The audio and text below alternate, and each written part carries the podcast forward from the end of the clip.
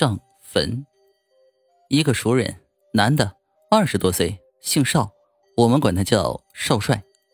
他家离我们这儿有两个多小时的车程，从他爷爷那辈儿就来我们这儿了，所以也算土著。不过祖坟在老家，以前上坟，他因为工作学习忙，很少去。这两年事业稳定了，也跟着一起去。老家还有亲戚，所以上完坟都要住一天。二零一三年，那是他成年以后第一次回去，不是清明节，是中元节。他们那儿对七月十五比较重视。当时天还有点热。早上出发，上午到了老家，稍作休息之后，直奔坟地。家里亲戚陪坟的陪坟，摆祭的摆祭。他第一次去，也不知道。该干点什么，只好在一边看着。但是又是个小辈儿，他爸看不过去，给了他几张纸。嗯，上边上去，坟圈子外面给孤魂野鬼烧点他拿着纸走出了坟圈子，蹲下拿打火机就开始点。但是当天风挺大的，打火机刚出火就给吹灭了。左右看看，不远处有一个一尺上下的小土堆儿。他过去仗着土堆挡住点风，把纸点着了，就地焚化了。虽说是长大后初次回去，堂房兄弟们却很热情，晚上喝了不少酒。等到躺下睡不着了，又是跟他爸住一屋，也不敢弄出太大动静，怎么办呢？出去走走吧。进了院，一抬头，满天星斗，他越看越高兴。在城里哪能看到这个呀？而且夜间凉气下来，深呼吸几口，酒也不那么翻腾了。唉，一高兴，他开开院门出去，想溜达溜达。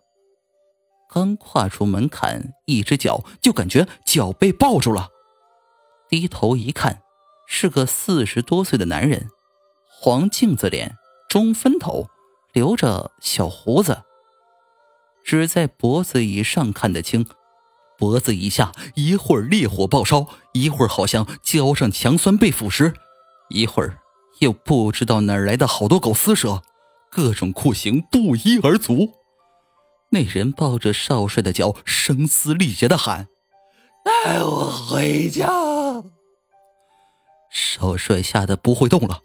后来他说他也动不了了。就那么一脚门里一脚门外的站着，那人一直喊了一夜，少帅也就站了一夜，一直到家里的医生鸡鸣，那人一下子就不见了。天还是黑的，少帅一屁股坐倒了，发现自己能发声了，扯着脖子大喊了起来。半条街都被他喊醒了，家人自然也都出来了，赶紧扶他进屋，问他怎么回事少帅有十来分钟才定下神，把事情一说，家里几个兄弟也都很震惊，很害怕。倒是少帅的叔祖快九十了还不糊涂，回屋拿出一本旧书，书里面夹着一张相片，取出来问少帅：“哎，你看是不是他？”少帅看看说：“是。”叔祖说：“这是他的叔父。”当年给日本人当过翻译官，被枪毙后，家族决议不入祖坟。少帅肯定是怎么惹到他了，同气连枝，所以跟少帅回家了。